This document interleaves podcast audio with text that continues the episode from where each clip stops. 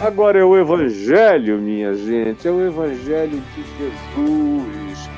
Hoje eu terei o privilégio de lê-lo no Salmo 52. Salmo 52, lido tendo Jesus como chave hermenêutica, como chave interpretativa. Preste atenção, preste atenção você aqui me vendo onde quer que você esteja me vendo. Olha só. O salmo é introduzido, eu vou molhar aqui a boca só um pouquinho. O Salmo 52 é introduzido com as seguintes palavras: Ao mestre de canto, é um salmo didático de Davi, um salmo atribuído ao rei Davi, quando Doeg, o Edomita, não adianta eu gastar tempo aqui falando de Doeg, nem dos Edomitas, que eram os que nasciam e nascem no Monte Edom, que hoje está na Jordânia, Moab, Edom, e que é o que dá a tintura de cor vermelha ao Mar Vermelho é o reflexo das pedras vermelhas de Edom. Edom significa vermelho.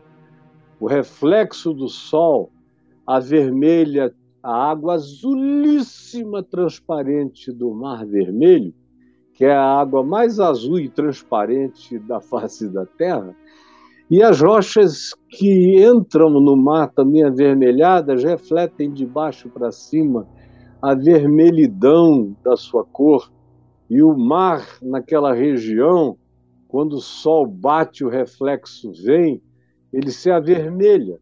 Daí, no passado, ele ter sido apelidado de Mar Vermelho por causa do Monte Edom.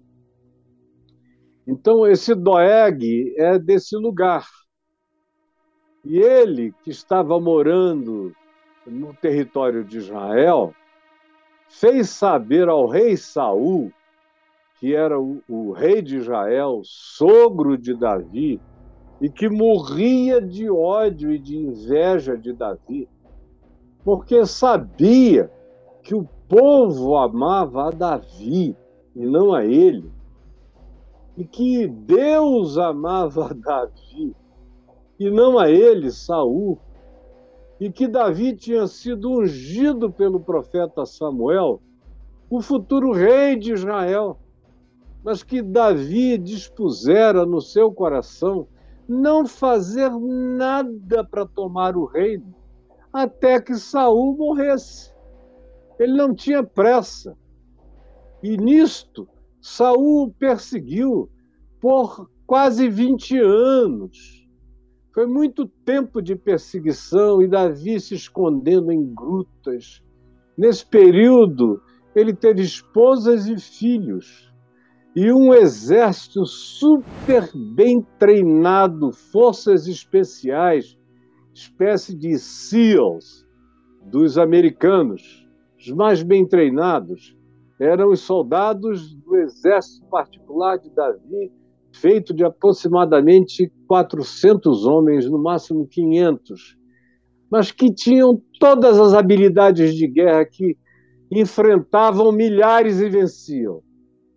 Então, esse Doeg disse a Saul: Olha, Davi, Davi está na casa de Abimeleque, o sacerdote, junto com os sacerdotes, e tem mais, eu vi.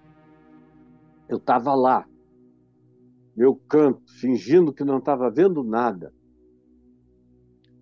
E eu vi quando o, sumo, quando o sacerdote deu comida, deu alimento, fez provisões diversas para Davi e para os seus homens, abençoou a Davi e deu a espada do gigante Golias, que Davi matara anos antes e com a própria espada de Golias lhe cortara a cabeça e a levantara a cabeça daquele homem de quase três metros de altura, não era dos maiores, houve gente bem maior do que ele, como o rei da região do Golã, que dormia numa cama de cinco metros de comprimento, uma cama toda de ferro, por dois metros e meio de largura, para poder fazer com que ele coubesse no, naquele lugar. Portanto,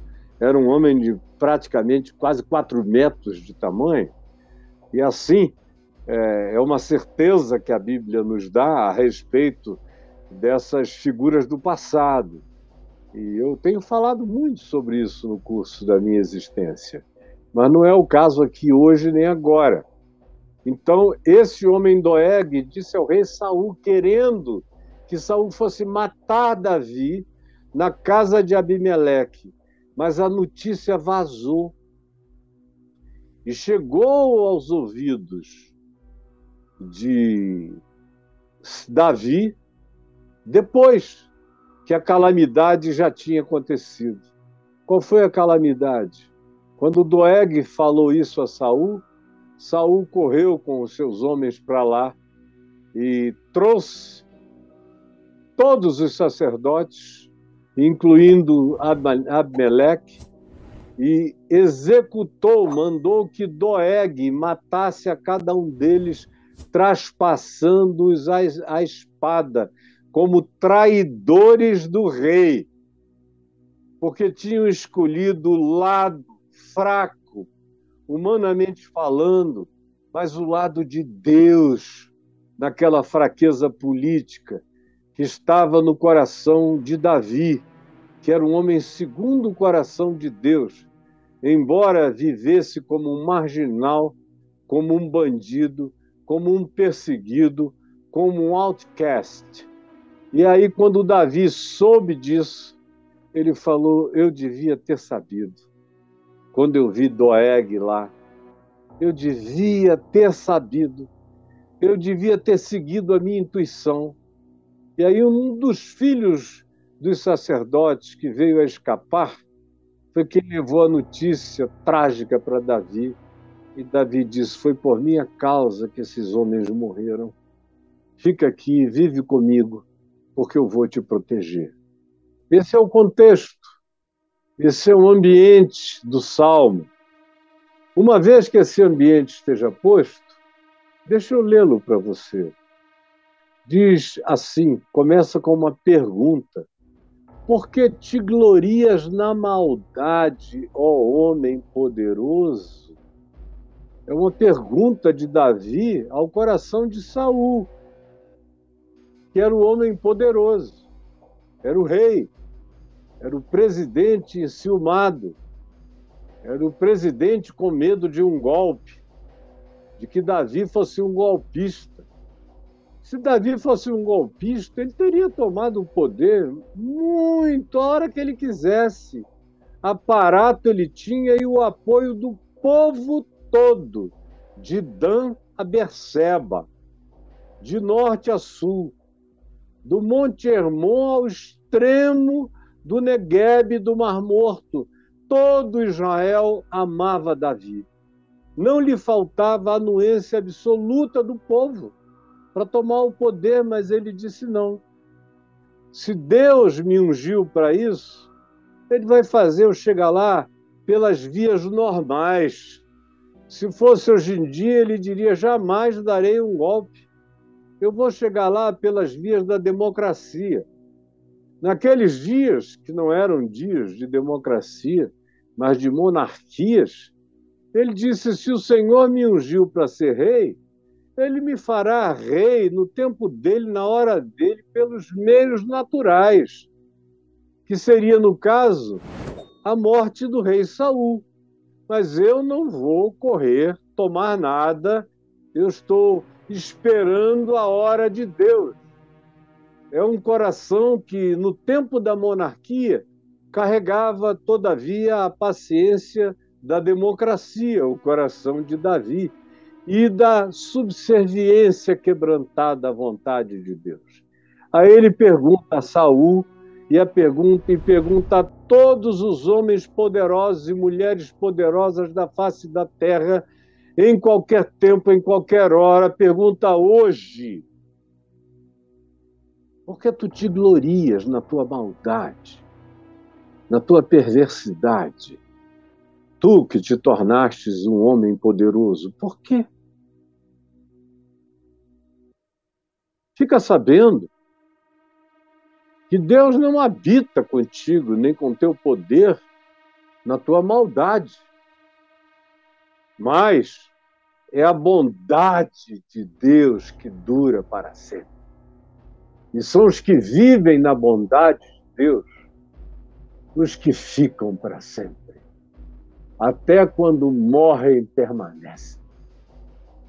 Mas os poderosos que se regozijam no seu poder praticado pelo poder que adquiriram e pensam que isso é permanente ou querem fazer isso ser permanente, esses descobrirão entristecida e amarguradamente que o fim deles já estava determinado pela própria maldade que eles praticavam. A maldade tem prazo de limite. É a bondade de Deus praticada pelo ser humano é que deixa a memória que dura para sempre. A tua língua ó homem poderoso e maldoso, urde planos, fica tricotando planos, fica montando ardis, os mais diversos planos de destruição, planos de desconstrução, planos de desmonte, de tudo que é bom, tudo que funciona, tudo que faz bem. Por alguma razão, esse homem poderoso e mau faz planos para desconstruir, para desmontar, para acabar com tudo aquilo que dá certo. É como uma navalha afiada a vida desse poderoso perverso. Sim, a língua dele lança planos de destruição, confunde o povo, tenta influenciar pessoas para fazerem a sua vontade, porque a língua dessas pessoas, como a língua de um Saul que acabou enlouquecido, é como uma navalha afiada, cortante, e é praticadora de enganos. Essa língua, acerca dela se diz, ó praticadora de enganos. Você conhece gente que, para se garantir em qualquer coisa, do casamento, à empresa, ao trabalho, ao que quer que seja, no pastorado, no ministério, na política, em qualquer instância da política, se mantém porque a sua língua foi treinada para se tornar afiada como uma navalha na urdidura de planos de destruição e que tem, portanto, uma língua que é uma praticadora de enganos. Ela constrói a fantasia dentro da qual as pessoas caminham. E milhares caminham na fantasia. E aí Davi diz: Tu, que és assim, urdidor de enganos, tu amas o mal. Tu amas o mal. Quando te propõe um plano perverso, tu babas de alegria tu dás o teu sorriso, tu dás a tua gargalhada. Vamos ver o que, é que a gente faz aqui. Amas o mal e não amas o bem. Tu fazes tudo para seres refratário ao bem. Trabalhas contra o bem, negas o bem, proíbes o bem, te levantas contra ele. Você não conhece ninguém assim? Preferes mentir, preferes mentir do que falar a verdade. Você conhece gente assim que prefere mentir do que admitir, acolher, aceitar, anuir a verdade? Me fale, por favor. Amas, todavia, todas as palavras devoradoras, as palavras que têm o poder de tirar pedaços da vida dos outros. São essas palavras que tu amas. E é isso ao que tu te entregaste. É assim que tu vives. É assim que a tua vida é, sem tirar nem pôr. Amas todas as palavras devoradoras, porque tu tens uma língua fraudulenta, mentirosa, espalhadora de fake news. A verdade te traz coceira nos ouvidos, te é tão perturbadora, ou mais perturbadora é a verdade em ti do que uma opressão demoníaca. Tem gente que prefere a opressão do diabo do que o encontro com a verdade que lhes desagrade o coração, tomado pelo engano, pela fantasia e pelo espírito da mentira. Você conhece alguém assim? Ou você se tornou uma pessoa desse tipo? Me responda. Também Deus te destruirá para sempre. Se tu continuares nesse caminho, esse é um caminho de morte, de destruição, de doença, de perda da realidade, de afastamento com o tempo das pessoas que ainda te amam. Mas se você continuar assim, vai chegar uma hora que nem mais os seus filhos quererão estar com você, nem seus pais, nem ninguém. Olha para o que vai te acontecer Inapelavelmente, eu não estou profetizando, eu só estou anunciando um princípio inexcusável, inexorável da palavra de Deus, que não volta vazia, antes cumpre aquilo para o que ela foi designada, diz o Senhor. E o que ela designa aqui é isto: também Deus te destruirá as forças da vida conspirarão contra ti. Haverá um, um conluio invisível contra essa existência que ama o ódio e odeia o amor e a boa vontade e a reconciliação e a facilitação da vida e a continuidade da existência. Deus vai dizer: chega. Já está dizendo. E dirá mais ainda: há de arrebatar-te, há de arrancar-te da tua casa. Tu vais conhecer o desenraizamento profundo das tuas pretensas e arrogantes raízes de pertencimento. Tu vais ver. É a palavra que não volta vazia, que exorta a quem quer que esteja me ouvindo, com a coragem de não tapar os ouvidos e de dar alguma chance de que a palavra da verdade lhe transforme a mente e o coração. Os justos, os justificados, os que amam o amor, amam a verdade, amam a justiça, se submetem à realidade que está ali como consequência de alguma coisa que cumpriu os trâmites todos e que esperou sua hora de acontecer, os justos são esses. Não são os que querem destruir, matar, arrebentar, tirar no peito, na força. Davi esperou. Tinha unção para o que ele quisesse fazer, mas ele disse: Eu não. Ou Deus faz, ou Deus tira, ou eu não vou. Porque quando eu for, eu não irei como um usurpador.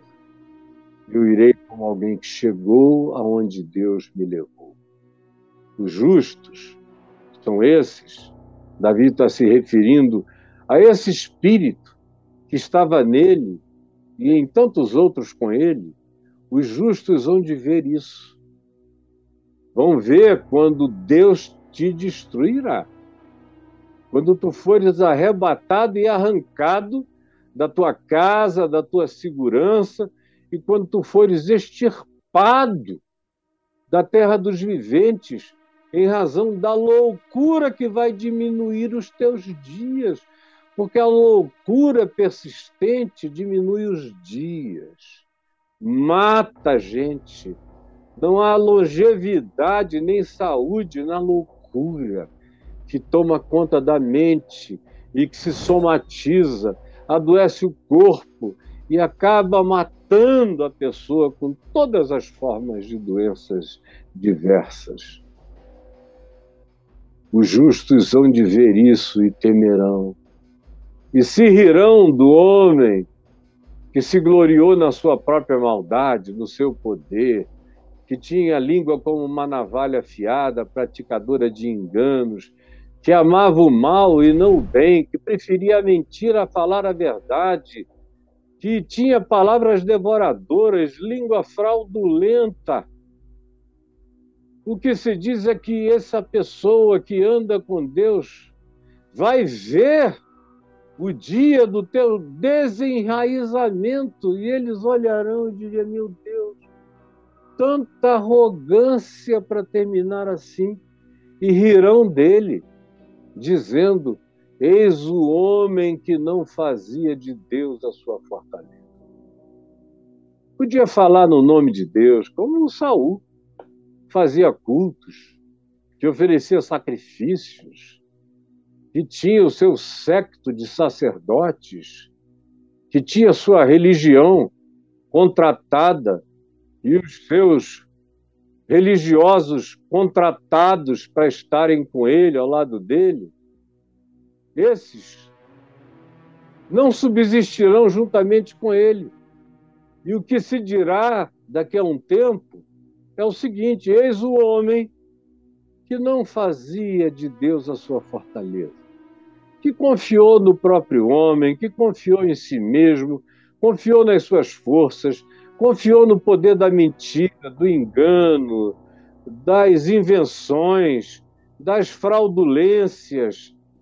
Confiou nisto e achou que poderia governar o seu povo, ou dirigir o seu negócio, ou ser pai da sua família, ou ser pastor da sua igreja, com bases naquilo que é a própria realidade do chão do pantanal da agonia, da vala da sua sepultura já aberta. Eis o homem que fazia, que não fazia de Deus a sua fortaleza.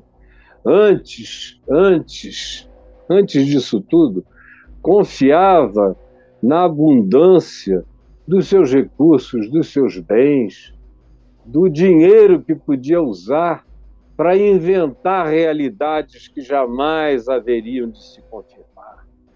E na sua perversidade, achava que se fortalecia, que a sua maldade o faria invencível.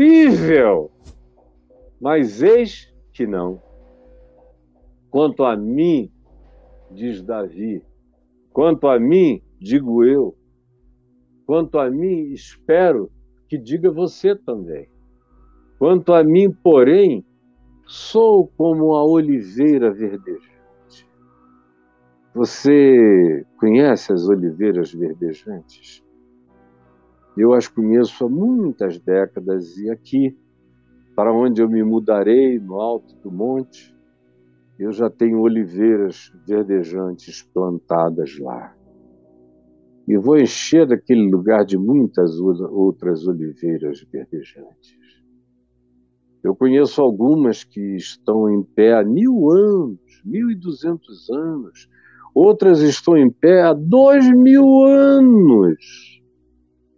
Como algumas no jardim do Getsemane, que estão ali há praticamente há dois mil anos, foram praticamente contemporâneas da agonia de Jesus no Getsemane, estão lá. A oliveira, que sempre traz um ramo novo, que no, aparentemente não morre nunca. Os homens passam, os governos passam, as guerras passam, mas as oliveiras continuam. Eis o homem que não fazia de Deus a sua fortaleza, antes confiava na abundância dos seus próprios poderes. A sua perversidade, na sua perversidade, perversidade dizia que se fortalecia. Eu não tenho nada a ver com isso. Minha vida é diferente. Eu quero ser como uma oliveira verdejante. Pode até ter gente que diga: ah, acabou. Acabou, não. Vai brotar um ramo novo. Sempre um ramo, ramo novo. Dessa oliveira verdejante. Na casa de Deus. No meio de gente de Deus, do povo de Deus confiando sempre na misericórdia de Deus. Quanto a mim, eu sou como uma oliveira verdejante. É isso que eu quero ser. É isso que eu sou em Jesus. Uma oliveira verdejante. Por quê? Porque eu confio na misericórdia de Deus para todos, sempre. Eu confio na misericórdia de Deus da minha vida na vida da minha casa, dos meus filhos, dos meus netos. Eu confio na misericórdia de Deus para salvar milhões e da loucura dessa geração nesse país e no mundo inteiro. Isso é quanto a mim. Não mudarei de lado. Estou do lado da misericórdia, da compaixão, da fidelidade, do amor, da justiça, da confiança no Senhor, lutando com os instrumentos e as armas da verdade. O bom combate do Evangelho, fundado na misericórdia que dura para sempre. Por isso, Davi diz: Dar-te-ei graças para sempre, meu Deus, porque assim o fizeste comigo. Fizeste de mim uma oliveira. Já decretaram a minha morte muitas vezes, mas os ramos novos brotam. E a surpresa da vida vence as profecias da maldade. Por isso, Senhor, dar-te-ei graças para sempre. Por isso, Senhor, eu dar-te-ei graças para sempre. E aqui vem o verso 9, que é o último deste salmo, que diz: Dar-te-ei graças, dar-te-ei graças para sempre, para sempre. Minha vida será cheia de gratidão nos dias bons e nos dias nem tanto. Mas eu te darei graças todos os dias da minha vida. E Davi disse isso quando Saul estava vivo, querendo matá-lo. Um monte de gente boa tinha acabado de ser executada por causa de Davi e da sua sobrevivência. Ele disse: apesar de toda essa dor, de toda essa injustiça, de toda essa maldade que vem do presidente, do homem poderoso, de Saul, eu Todavia, dar-te-ei graças para sempre. Porque assim tu fizeste em mim. Na presença dos que te amam, eu esperarei no teu nome. Porque eu não tenho outra alternativa. Eu só creio nas intervenções do teu nome, porque o teu nome é bom. E aquilo que tu fazes, para quem não crê que os fins justificam os meios, para aqueles que andam segundo os meios da tua vontade, a fim de alcançar os fins com legitimidade, é nesse espírito que tu me guiaste e me guiarás todo o resto da minha vida. Enquanto vivo estiver, assim será o meu coração para contigo, porque assim eu sei que tu és para comigo, que sou na tua presença como uma oliveira verdejante. Eu posso brotar e brotar e rebrotar e rebrotar para sempre. Porque é na presença de Deus que está o renovo da minha vida e as raízes do meu ser.